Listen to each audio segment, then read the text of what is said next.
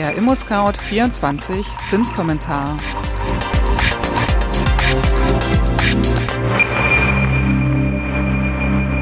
Hallo und ein frohes neues Jahr.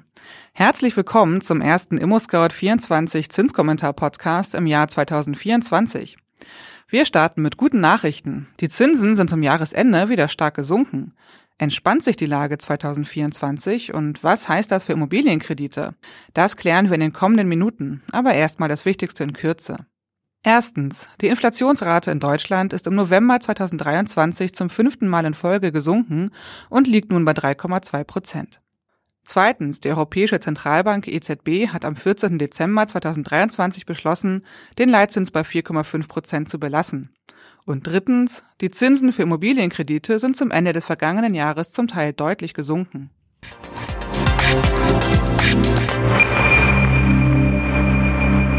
Das Jahr 2023 verabschiedete sich mit gleich mehreren Paukenschlägen. Noch vor Weihnachten erschütterten mehrere staatliche Hiobsbotschaften die Nation. Während die Freunde der Elektromobilität quasi über Nacht ohne Förderung dastanden, da der BAFA Umweltbonus kurzerhand abgeschafft wurde, schauten auch alle Bauwilligen, die für 2024 einen klimafreundlichen Neubau planten, in die Röhre. Schließlich ist die KfW Neubauförderung eine der wichtigsten und erfolgreichsten Förderungen überhaupt. Bis zum 13. Dezember 2023 wurden über 18.000 Förderzusagen erteilt und damit rund 46.000 klimafreundliche Wohneinheiten gefördert, teilt das Bundesministerium für Wohnen, Stadtentwicklung und Bau mit. Doch am 14. Dezember war plötzlich Schluss. Weil die Mittel ausgeschöpft waren, wurden keine neuen Anträge für die Neubau- und Wohneigentumsförderung mehr angenommen. Es soll weitergehen, da sind sich alle Beteiligten einig. Doch dafür muss erst der Bundeshaushalt 2024 in Kraft treten. Vorher könnt ihr leider keinen Antrag stellen. Damit ihr eine ungefähre Perspektive habt.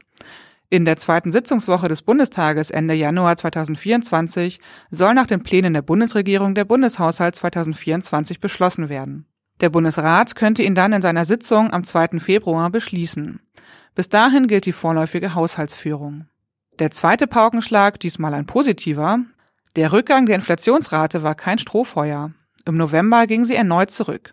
Die endgültigen Daten dazu veröffentlichte das Statistische Bundesamt Mitte Dezember. Obwohl die Verbraucherpreise nach wie vor auf einem sehr hohen Niveau liegen, hat sich die Inflationsrate im November 2023 zum fünften Mal in Folge abgeschwächt und liegt nun bei 3,2 Prozent.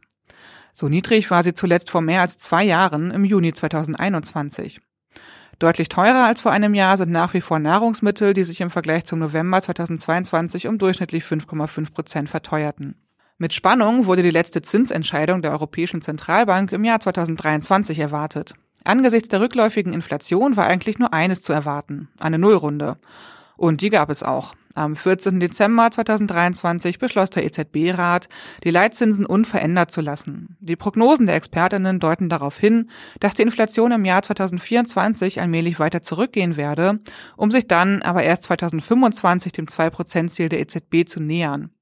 Sorge bereitet der EZB allerdings, dass der binnenwirtschaftliche Preisdruck vor allem aufgrund steigender Lohnstückkosten hoch bleibt. Der Leitzins bleibt dennoch unverändert bei 4,5 Prozent. Wie es im Jahr 2024 weitergeht mit der Geldpolitik, darüber kann man nur spekulieren. Ob die EZB im kommenden Jahr die Leitzinsen senken wird, hängt von der weiteren Inflationsentwicklung in Deutschland und im Euroraum ab.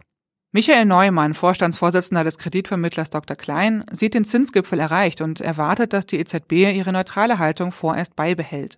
Zinserhöhungen schließt er aus. Eine mögliche Zinssenkung im dritten oder vierten Quartal hält er für realistisch. Er prognostiziert, dass die Leitzinsen Ende 2024 unter 4 Prozent liegen könnten. Ein Blick auf das ImmoScout24 Zinsbarometer zeigt jedoch deutlich, dass diese Prognose zumindest kurzfristig bereits eingetreten ist.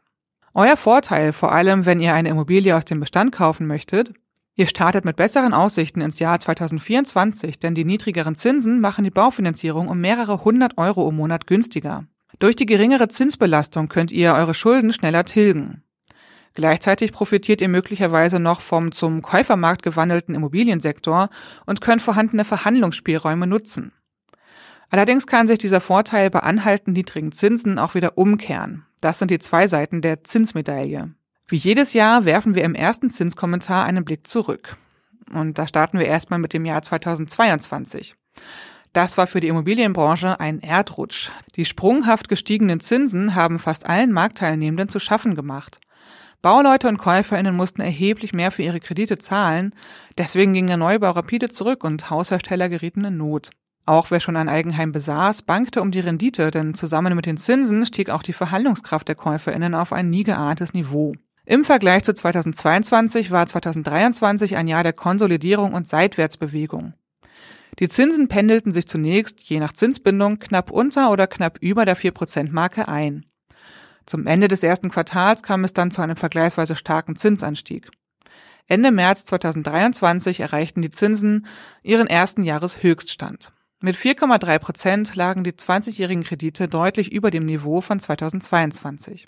Mitte April rutschten die Zinsen aber wieder ab, um sich dann über den Sommer mehr oder weniger gemütlich seitwärts zu bewegen. Schon da waren sich die meisten Expertinnen einig, den großen Kursrutsch wird es 2023 nicht geben. Tatsächlich wurden im Herbst sogar neue Höchststände erreicht. Die Inflation blieb hoch, der Nahostkonflikt flammte auf und so erreichten die Bauzinsen zwischen Ende Oktober und Mitte November ihren Jahreshöchststand.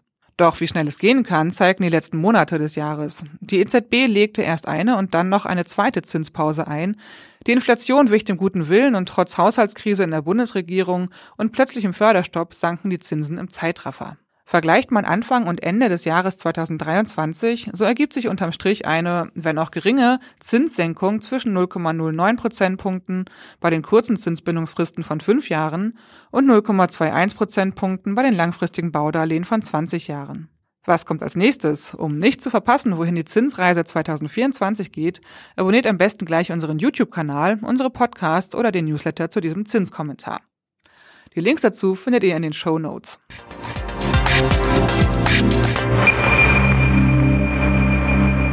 Kommen wir nun zum ImmoScout 24 Zinsbarometer.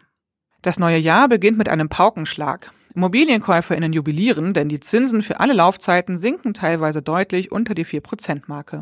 Die Zinssätze für Darlehen mit einer Laufzeit von fünf Jahren sind um unglaubliche 0,41 Prozentpunkte gesunken, was zu einem aktuellen Zinssatz von 3,73 Prozent im Vergleich zu 4,14 Prozent im vorangegangenen Monat führt.